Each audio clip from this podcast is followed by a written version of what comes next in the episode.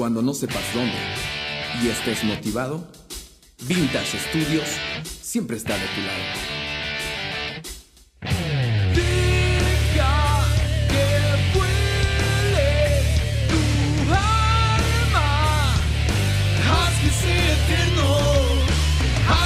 Eterno. Vintage Studios, tu mejor opción.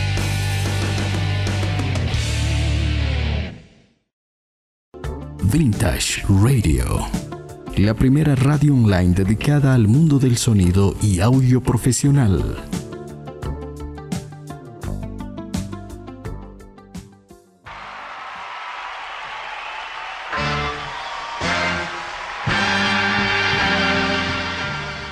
¿Qué tal estimados amigos? Les damos la bienvenida en una nueva emisión de lo que es Vintage Radio, hoy día jueves 6 de febrero del año 2020, desde las instalaciones de Vintage Studios por la señal de Vintage Radio para todo el mundo.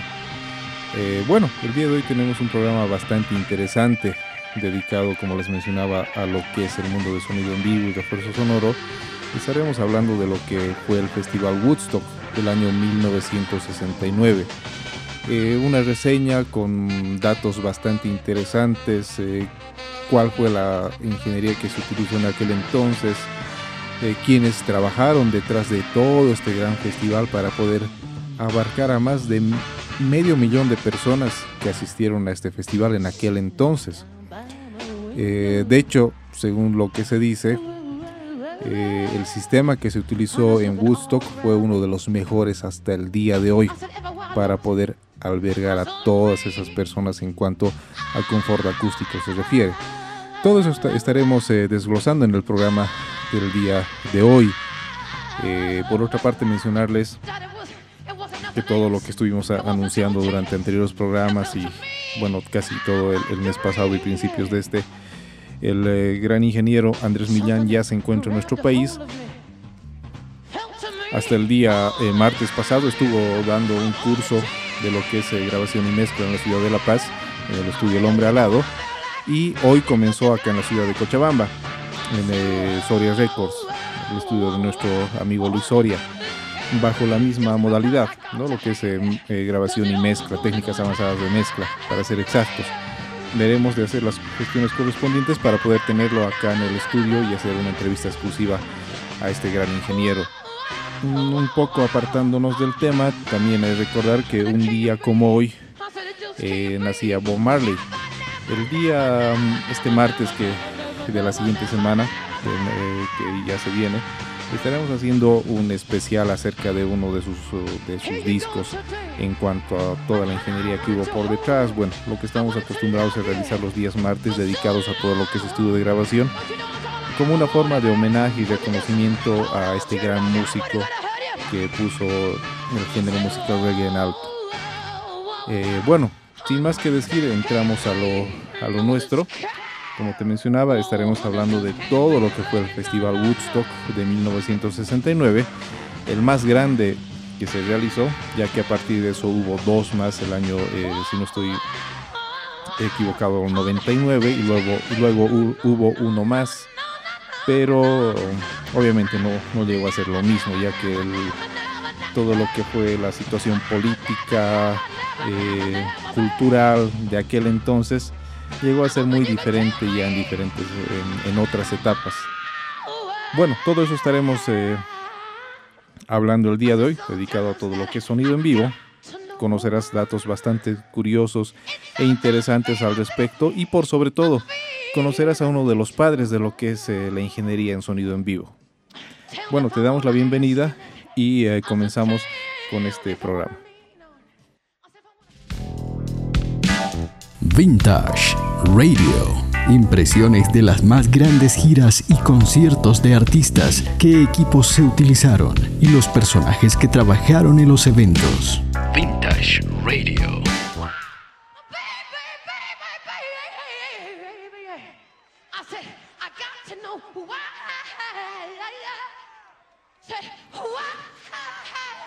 Bueno, eh, al respecto, mencionarte que el Festival Woodstock se llevó el año 1969. exactamente desde el 15 hasta el 18 de agosto de ese año. Eh, bueno, tuvo lugar en una granja de casi 240 hectáreas en Bethel, eh, un condado de eh, Sullivan, estado de Nueva York, en Estados Unidos. Aunque básicamente estaba programado para que se dé en otro lugar, era en un pueblo de Wallkill, condado de, Orange, también en Nueva York. Pero los pobladores se opusieron a la organización en ese lugar. Por ende se tuvo que cambiar eh, la, ubicación para, este festival. En realidad el festival se dio eh, gracias a, a, la iniciativa de los organizadores, como ser eh, el granjero más, Max Jasgur, quien en compañía de toda la contracultura que fue de aquel entonces la que se denominó hippie, en función también al eh, estado político que se tenía en Estados Unidos, la guerra de Vietnam y todo eso, todo el mundo estaba en contra de, esta situación. Por ende, si bien había pequeñas manifestaciones y reclamos, eh, la mejor forma que ellos encontraron de hacer sentir su voz fue mediante la música. De ahí es que nació este festival. De hecho, el nombre correcto de, del mismo fue Festival de Música y Arte de Woodstock. Eh, de hecho fue una contracultura la que nació y que precisamente y, extrañamente finalizó con este festival, la contracultura hippie, en la cual, eh, bueno, todo el mundo estaba en contra de la guerra, en contra de la paz entre los seres humanos, el amor entre unos y otros, bueno, conceptos que ellos manejaban. Dentro de toda esta, contracultura, obviamente hubieron muchos artistas que fueron la voz principal de, ello, de, estos, eh, de estas personas jóvenes en, la mayoría. Obviamente políticos y muchas otras personas eh, apoyaban todo este movimiento, que incluso llegó hasta Sudamérica, acá en nuestro país también eh, hubo una bastante influencia de aquel entonces. Eh, lamentablemente a causa de todas las manifestaciones y esta contracultura que se, que se hizo global, mucha gente empezó a, desaparecer. Bueno, en función a, todo eso, como te mencionaba, ya era básicamente una contracultura, ya viéndolo desde, un aspecto político-social. Eh, a causa de todo, de muchas desapariciones, eh, las manifestaciones, políticos que no les agradaba esto y demás, se hizo un gran festival para hacer sentir la voz de, todo, de todas estas personas que seguían estos, estos conceptos. Y básicamente terminó el festival y como te mencionaba, extrañamente murió toda esta contracultura. Pero bueno, más allá de, todo eso, eh, te doy una, una pequeña introducción a lo que fue este festival. Como te mencionaba, se llevó en el mes de agosto del año 1969 en Nueva York eh, bueno, para este festival se esperaba por lo menos 150 mil eh, espectadores, pero al final llegó a ser copado por un poco más de 500 mil personas, lo cual rebasaba todo el, mm, el espacio técnico que se tenía en aquel entonces. Estamos hablando de más de 50 años atrás. Por ende, a última hora, en función a todos los, asistentes que llegaban básicamente de todo Estados Unidos y parte del mundo, se tuvo que, también improvisar o incluso fabricar nuevos amplificadores, nuevas cosas que te estaré, que te estaré mencionando el día de hoy. E incluso se hizo un documental. Si tú buscas en internet, o puedes tal vez buscar en YouTube, podrás encontrar eh, el documental donde puedes, eh, puedes ver cosas bastante eh, interesantes al respecto.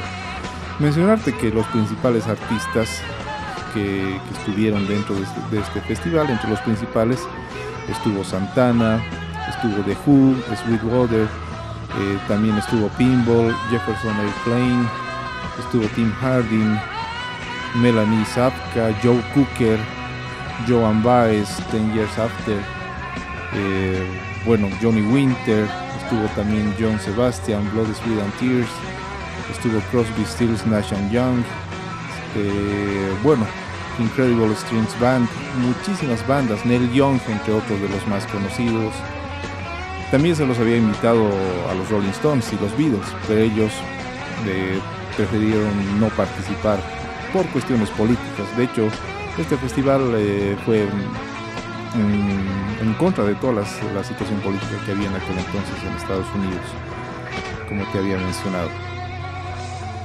Eh, bueno, dentro de los aspectos técnicos que es el objetivo del programa, mencionarte que hubo un genio eh, llamado Bill Haley, que básicamente es el padre de la ingeniería de sonido. En aquel entonces eh, esta, esta ciencia o esta carrera, si tú lo quieres ver así, todavía estaba en sus inicios en lo que era en refuerzo sonoro y también en grabación, estamos hablando de 1969.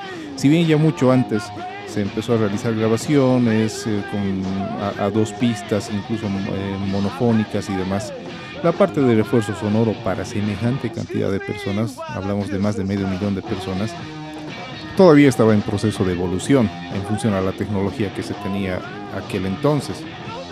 También hay que tomar en cuenta que los días que duró el festival fueron días bastante lluviosos y caóticos en cuanto al clima se, se refiere. Entonces eh, los que estaban detrás de toda la parte técnica también que tenían que tomar eso en cuenta en función a la electricidad, bueno, eh, evitar que se humedezca algunos equipos, entre otras cosas. Eh, como te mencionaba, el genio detrás de todo el festival, en cuanto a la parte técnica se refería, fue el señor Bill Hanley. Bueno, hablarte un poco acerca de este personaje. Él nació en 1937. Eh, bueno, a la edad de 6 años él recibió el primer equipo de radio de cristal, eh, lo cual le llevó a la curiosidad de seguir investigando al respecto, ya que después recibió una radio a tubos, un regalo de sus padres. Eh, bueno, eso le generó un interés bastante profundo en cuanto a electrónica se refería y durante su adolescencia él y su, hermano menor instalaban antenas de televisión en- sobre los techos de, sus casas, en comunidades rurales, eh, incluso en su sótano, para ver cómo respondía determinados sectores todo lo que era la transmisión eh, de diferentes bandas. Eh, en Navidad, por ejemplo, conectaron un amplificador que habían construido ah, con un gran altavoz y lo habían conectado a la ventana de su ático y lanzaron música navideña para toda la comunidad. De hecho fue eso algo bastante, bastante interesante y novedoso para la comunidad donde ellos vivían, ya que era la primera vez que podía escucharse música absolutamente en todo, en toda la comunidad en, los cuales, en la cual ellos estaban eh, viviendo. Eh, bueno, finalmente eh, Hanley llegó a, a ser un amante del sonido y también él tenía un, un instrumento favorito, que era el órgano Hammond, eh, el cual se tocaba en una pista de patinaje local en su pueblo. También impresionó, a le impresionó la calidad de- del sistema de sonido que se tenía en, en esa pista, básicamente la acústica. Mientras él eh, se puso a estudiar eh, la parte que era radio y electrónica en la Escuela Vocacional de Medford, se sintió un poco frustrado por la calidad de los sistemas de megafonía que había en aquel entonces, ya que el amante de la música eh, participaba de varios conciertos, pero los sistemas de sonido eran bastante, bastante pobres. No abarcaba en cuanto a calidad, se refería y tampoco a todos los asistentes de, de ese entonces, ¿no? en, en los conciertos. Por ende, eh, eh, él eh, decidió vivir solo y, poder fundar un pequeño negocio. Se trasladó a un garaje alquilado o- que básicamente era para un espacio para dos autos a la vuelta de la esquina de la casa donde él vivía. En 1957 él había perseguido, perseguido a un empresario que organizaba conciertos de jazz en Newport. Eh, bueno, él eh, trataba de convencer a este personaje y a, muchos promotores, también a los músicos, que la calidad del sonido era muy importante en sus presentaciones, no era suficiente con la calidad musical, sino también con eh, amplificar toda la esencia y energía que ellos derrochaban en escenario para que pueda ser escuchado desde el primer hasta el último participante, ya sea un ambiente abierto o cerrado.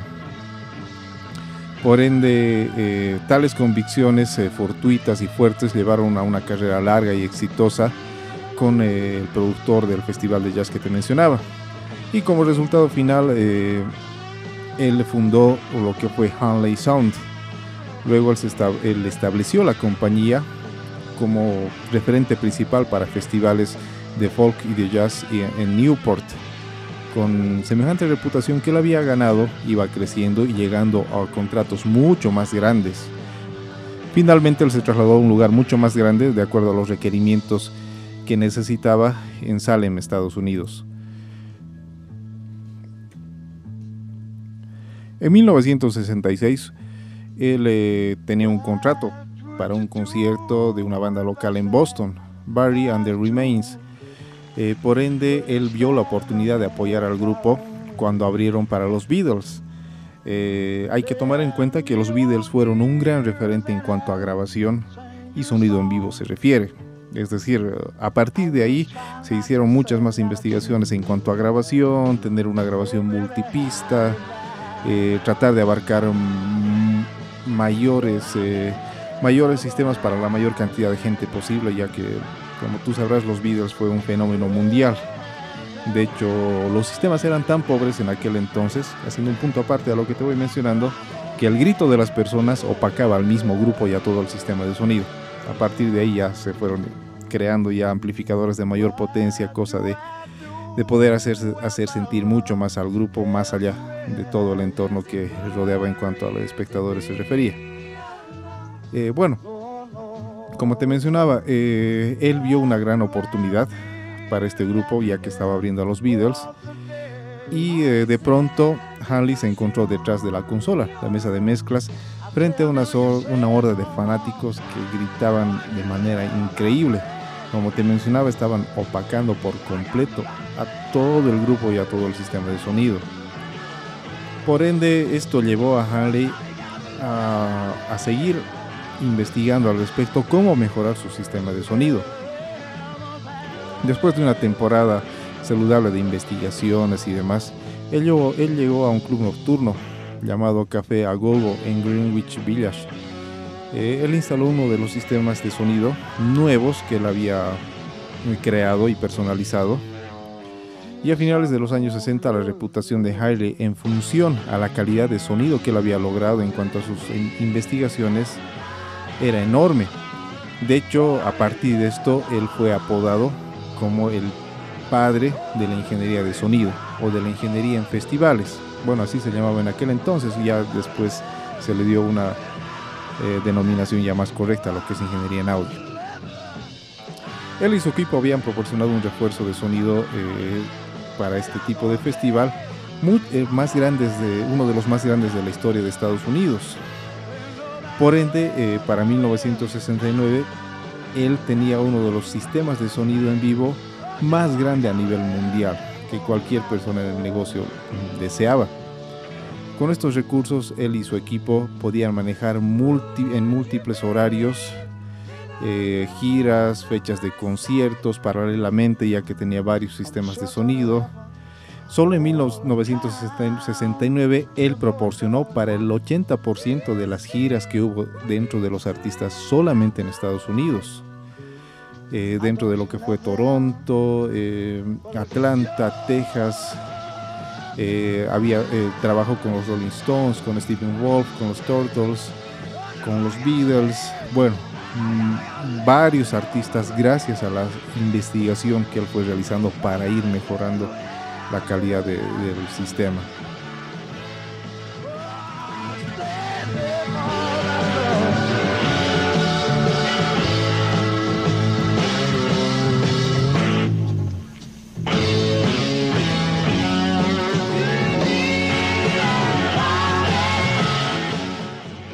En función a todo eso, Halley Sound fue el primer, el primer, la primera compañía en ser eh, contratada para semejante festival, lo que fue Woodstock. Como te mencioné al principio, este festival estaba pensado para abarcar a 150 mil personas, pero al final llegaron más de 500 mil y muchos quedaron fuera. Es decir, fácilmente hubiesen llegado a ser 600 mil o quién sabe 700 mil personas. La entrada para este festival fue en aquel entonces de 18 dólares para tres días de conciertos. Eh, bueno, debido a la importancia del trabajo que él tenía, obviamente inmediatamente lo contrataron y eh, fue el principal maestro dentro del sonido del festival. La elección de Hanley para el festival de Woodstock fue, fue por inercia, ya que el, la persona que estaba encargada dentro de, de, hacer la parte logística, que fue Stan eh, Goldstein, eh, ya había trabajado un poco antes con, uh, con pero en eventos ya bastante pequeños, pero él ya conocía la naturaleza de la genialidad de este personaje y el sistema con el cual él, contaba. Por ende no se pensó dos veces en contratarlo dentro de lo que fue el sistema de PA. Sin embargo, la última palabra, sin embargo, la última palabra recayó en el productor del festival, que fue Michael Lang, quien dijo eh, que estar eh, inicialmente considerando al ingeniero de sonido de Grateful Dead, uno de los grandes grupos que participó en este festival. Pero Stanley conocía perfectamente bien su sistema, su equipo de sonido y todo lo que él había creado para albergar a toda la cantidad de gente que te mencioné. Por ende, el sonidista de Grateful Dead básicamente estaba acostumbrado a, manipular sistemas pequeños, pero no de la magnitud con los cuales ya trabajaba Hanley. Por ende, inmediatamente él fue puesto eh, como la cabeza principal de todo el sistema de sonido. Eh, bueno, uno de los comentarios que, que había o que hubo dentro de todo el festival, por ejemplo, fue uno de los eh, de las personas que estaba contratado para hacer el el encargado de toda la seguridad del sistema.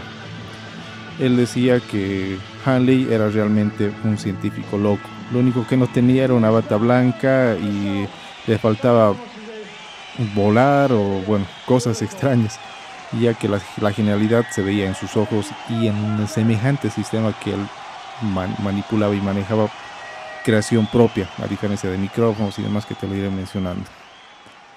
Eh, obviamente había pasado muchos años de investigación que él había realizado, ya que a cada lugar que iba, este personaje, eh, iba con un papel y lápiz. Es por eso que lo conocían así, básicamente como un científico loco, porque cada sector él iba caminando en cada ambiente, cada sector de los lugares donde había eventos, y lo único que hacía era anotar, anotar y anotar, para luego ir mejorando o ir eh, complementando falencias que él notaba.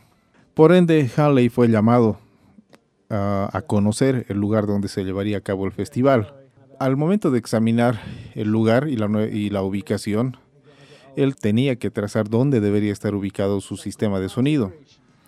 Dentro de la, de la, reunión, en los cuales estaba él, los organizadores y demás, le mostraron el, el campo propuesto para él mismo.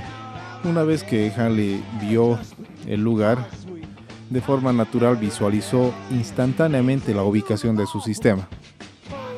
Eh, aún eh, ni siquiera sin conocer el lugar ya sabía dónde tenía que estar ubicado para albergar a semejante cantidad de personas. Su tamaño y geografía podían acomodar suficiente puesta en escena de despliegue de equipos de sonido y proyección.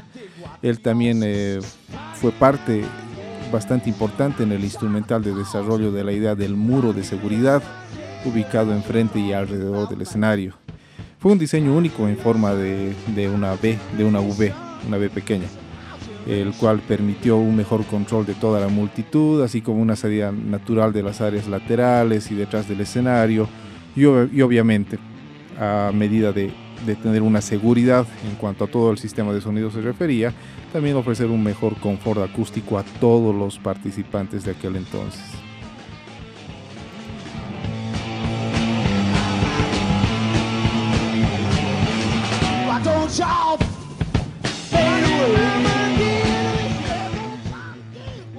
Bueno, en cuanto al sistema de sonido, comentarte que Hanley y la mayoría de los promotores, como te mencioné, esperaba un 150 mil personas, 200 mil como máximo, pero llegaron a ser más de 500 mil. Por ende, él y su equipo prepararon y construyeron columnas de altavoces especialmente diseñadas con más de 10.000 watts de amplificadores en cuanto a potencia se refería. Estamos hablando de amplificadores Macintosh ubicados debajo del escenario. Según el mismo ingeniero Harley, eh, habían construido dos torres de altavoces, cada una de las cuales tenía dos niveles que contenían su propio grupo de, también de altavoces.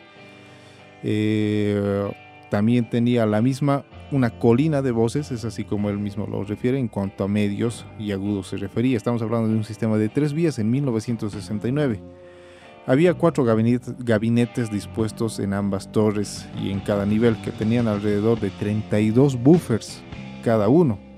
Imagínate 32 buffers para 500.000 personas. Este diseño único y lógico empujó la música a los oídos de la audiencia sin mucho golpe, es decir, sin exageración de bajos. A pesar de tener eh, 32 subwoofers, mm, la gente no tenía una exageración en frecuencias bajas, eh, ya que la cantidad misma de personas absorbía toda esa energía sonora que generaban estos, altavoces. Eh, Halley y su equipo habían diseñado también eh, cajas acústicas eh, modelo HSI 400 Hey- 410 de Hanley Sound, la empresa del mismo ingeniero. Que las cajas acústicas eran de madera contra eh, chapada, de grano marino. Las pilas superiores se colocaron estratégicamente con bocinas de alta frecuencia en la parte superior. De hecho, eso no fue una tarea fácil, ya que por la cantidad de altavoces y tomando en cuenta que las frecuencias altas son direccionales, tenían que estar ubicadas en un lugar bastante elevado. Eh, aparte que eran bastante, bastante pesados estos altavoces, eh, ya que tenían cuatro compartimientos superiores, eh, ambos eh, cargados con cuatro controladores JBL D130 de 15 pulgadas. Los cuatro compartimientos inferiores contenían, aparte de los de 130, también otros controladores JBL de 140 de 15 pulgadas para tener frecuencias bajas adicionales. Eh, el ingeniero recuerda que las frecuencias no fueron manejadas por bocinas multicelulares, sino por otro tipo de bocinas Altec eh, 5x2 modelo 1003B de frecuencia mínima, te hablo de 300 Hz más o menos y bocinas 2x2 personalizadas con controladores de compresión Altec 290 para evitar demasiada dinámica dentro de, de lo que fue el sistema o el refuerzo sonoro en aquel entonces. También men- mencionarte que eh, la amplificación, eh, como te mencionaba, se utilizaron eh, amplificadores Macintosh high-end. Estos amplificadores se fabricaron desde 1949. De hecho, los primeros se fabricaron en Venezuela, por más extraño que te parezca. Y en los años 70, ante la ausencia de amplificadores eh, profesionales, nuevamente se volvieron a construir. Ya, pues bueno, en el 69 se descontinuó y en los años 70 se volvieron a construir de forma masiva, generalmente para discotecas, según lo que, lo que se menciona. En cuanto a los mezcladores, bueno, la consola principal eh, que manejó Big Haley fue una consola sin faders. Las consolas de mezcla fueron Shure, las que hoy se emplean para exteriores eh, básicamente en televisión y eh, cinematografía. Eh, los modelos son los M68 y la M67. Estos mezcladores poseían cuatro entradas de micrófono XLR Canon completamente balanceadas y también tenían entradas de línea monofónicas. También tenían, tenían salidas de línea eh, para conectarlos en cascada y también tenían un control eh, maestro y una perilla eh, por entrada ¿no? para controlar cada uno de los canales. Y la mayoría de los micrófonos fueron Shure, destacándose los 565. Esos fueron la, la mayoría de los micrófonos que se utilizaron. Entonces ya te imaginarás la cantidad de pequeños mezcladores de cuatro canales que se utilizaron para poder eh, controlar todos los canales y el sistema de sonido que se utilizó en aquel entonces.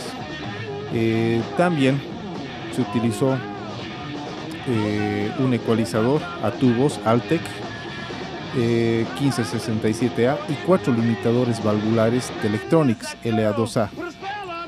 Y eh, los amplificadores de potencia, como te mencionaba, eran los eh, RMS de 350 Macintosh MC3500. El concierto se grabó. Para aquel entonces solamente se tenía la opción de grabar a cuatro pistas. Eh, los genios de, encargados de grabar aquel entonces el festival fueron los ingenieros Lee Osborne y Eddie Kramer, los cuales hoy en día son ingenieros bastante galardonados en cuanto a Grammys y demás se refiere, por sobre todo Eddie Kramer, incluso tú puedes encontrar plugins dentro de la familia de Waves que fueron programados por este genio. Eddie Kramer. Ellos fueron los, eh, los encargados de toda la grabación a cuatro pistas. Por ende, para hacer mucho más dinámica la grabación, si tú tienes opción a escuchar, bueno, de hecho lo escuchas de fondo y te dejaré algunos temas al finalizar esta, esta- este programa, se hizo o se hacía en aquel entonces unos paneos bastante agresivos. Es decir, tú escucharás la batería solo en la parte derecha, luego guitarras en la parte izquierda, voces en el medio o solo voces en la derecha. Es decir, había una dinámica entre la estereo, en cuanto a la estereofonía se refiere bastante, bastante interesante, que hoy en día no se maneja. Hoy en día se hace una, una mezcla un poquito más convencional y estándar, pero en aquel entonces se experimentaba bastante con la imagen estereofónica, lo cual también te da una, una referencia psicoacústica bastante agradable e interesante, más allá de lo que escuchas a diario, ¿no? en tu radio, en tu iPad o quién sabe, en discos que, que compras hoy en día. Eh, bueno, más allá de eso, eh, la grabación y la participación de Haley fue bastante signi- significativa, cubriendo no solamente el aspecto de la ingeniería de sonido y audio que se había eh, llevado a cabo aquel entonces, sino también a otros elementos de producción esenciales, como ser el control de toda la multitud, todo lo que fue, eh, por ejemplo, los micrófonos, la amplificación, la distribución de potencia, de despliegue de, de grandes sistemas de altavoces. Básicamente Bill eh, se encargó de todo, de todo ese equipo, de todo ese conjunto. Es por eso que siempre tuvo una reputación bastante, bastante reconocida al respecto. No por nada se lo llama como uno de los padres de la ingeniería en audio. Literalmente hizo las piezas y las unió para que el sonido funcionara y se haga cada vez más grande en Woodstock. Y ah, bueno, gracias a la ingeniería y a toda la optimización del sistema de aquel entonces, eh, él hizo posible que la gente a millas de distancia pueda escuchar como si estuviera delante del escenario. Otra cosa que hay que tomar también en cuenta es que aquel entonces el monitoreo era bastante eh, pobre. Por ende, los altavoces se habían direccionado un poco más hacia, la, hacia el escenario para que los músicos puedan gozar también de un retorno, eh, lo cual les permita eh, trabajar sin ningún problema dentro de lo que es el, el escenario. Como te, te había mencionado, los mezcladores solamente tenían cuatro canales. Me imagino que para semejantes eh, grupos y demás utilizaron, no sé, tal vez entre 5 u 8 mezcladores, ya que exactamente dentro de, todos de, de los detalles técnicos no menciona la cantidad de, de consolas, perdón, sino el tipo de consola que se utilizó. O tal vez se hizo un splitter para tener un control entre el principal y de ahí, bueno, enviar de forma auxiliar hacia, hacia otro sistema de monitoreo. Pero ya te imaginarás, mm, bueno, toda la ingeniería que se utilizó aquel entonces. De hecho, realmente fue ingeniería, ya que estos personajes tuvieron que ingeniárselas para albergar inicialmente a 150 mil personas, pero terminar abarcando a más de 500 mil, entre todos los detalles técnicos que te, te mencioné. Sería bastante interesante que tú tal vez puedas investigar al respecto acerca de los modelos y demás que te fui mencionando, ya que hoy en día se siguen eh, fabricando. De hecho, hace poco se volvieron a fabricar por la magnitud de funcionalidad que tienen. Eh, como te mencionaba un principio, el sistema de sonido de, de Woodstock fue el más grande, más caro y más importante hasta hace poco. de, dentro de lo que se había creado. Una ingeniería increíble. Eh, bueno, espero te, te haya agradado la información que te, que te llevamos hoy en día. Si tú tienes, eh, una vez más, eh, te menciono alguna sugerencia, te gustaría alguna reseña de algún concierto en especial, alguna grabación, o tal vez quisieras saber algo en especial en cuanto al mundo de audio o ingeniería de sonido se refiere, puedes buscarnos en Facebook como Vintage Radio o también eh, comunicarte con nuestro WhatsApp 779-26481. Los días martes estamos orientados a todo lo que es el mundo de grabación, días jueves a todo lo que es sonido en vivo, días sábados a todo lo que es la parte acústica y el sonido como ciencia, mm, orientado ya hacia una parte, hacia un lado más científico, y los días domingos tenemos repeticiones de todo lo que habíamos abarcado durante la semana. Te esperamos entonces este, este día sábado con una nueva emisión de lo que es Vintage Radio y abarcándonos a un nuevo aspecto de lo que es eh, la parte acústica y el sonido ya como ciencia. Agradecemos bastante tu preferencia y espero puedas contactarte con nosotros para de esta forma ir tomando en cuenta todas las sugerencias que tengas al respecto de, de este espacio. Te esperamos el día sábado entonces con una nueva emisión de lo que es Vintage Radio. Hasta entonces. I said, if I wanna lean on. I said, if I wanna put my arm around. I said, I want a little help sometimes. I need a little help sometimes.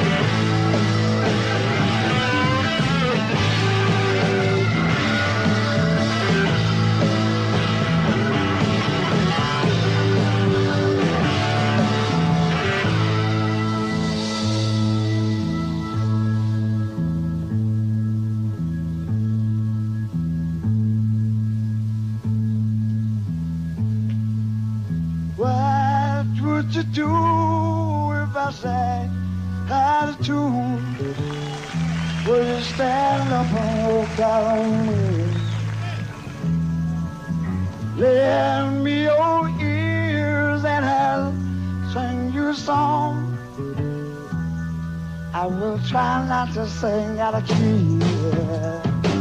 Oh, baby, how you down? Well, I let it somebody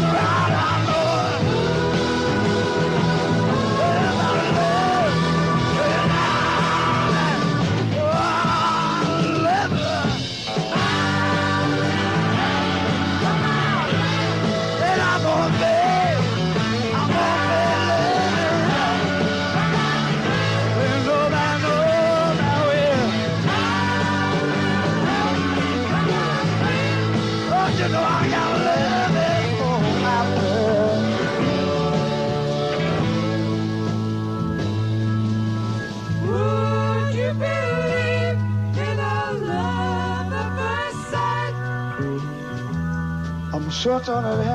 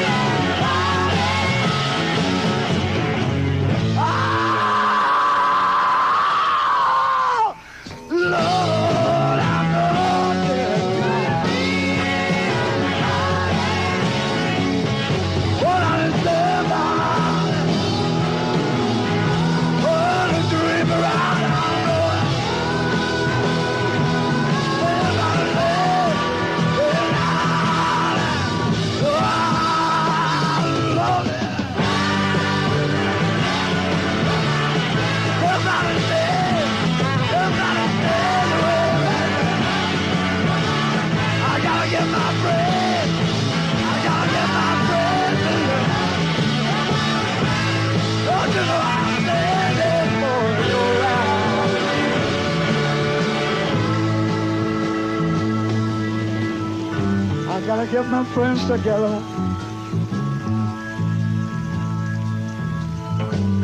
All we gotta do is love now.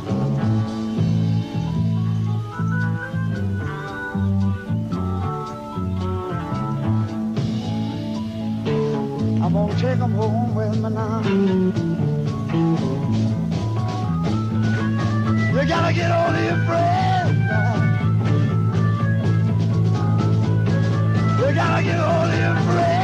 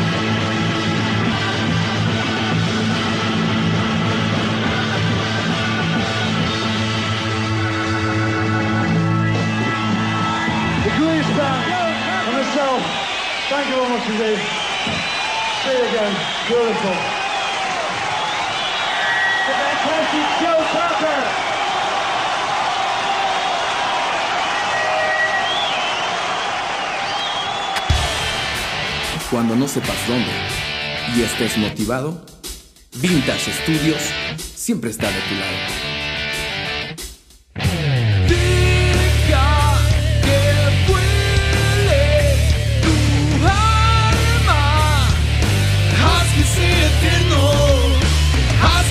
Eterno. Vintage Studios, tu mejor opción. Vintage Radio. La primera radio online dedicada al mundo del sonido y audio profesional.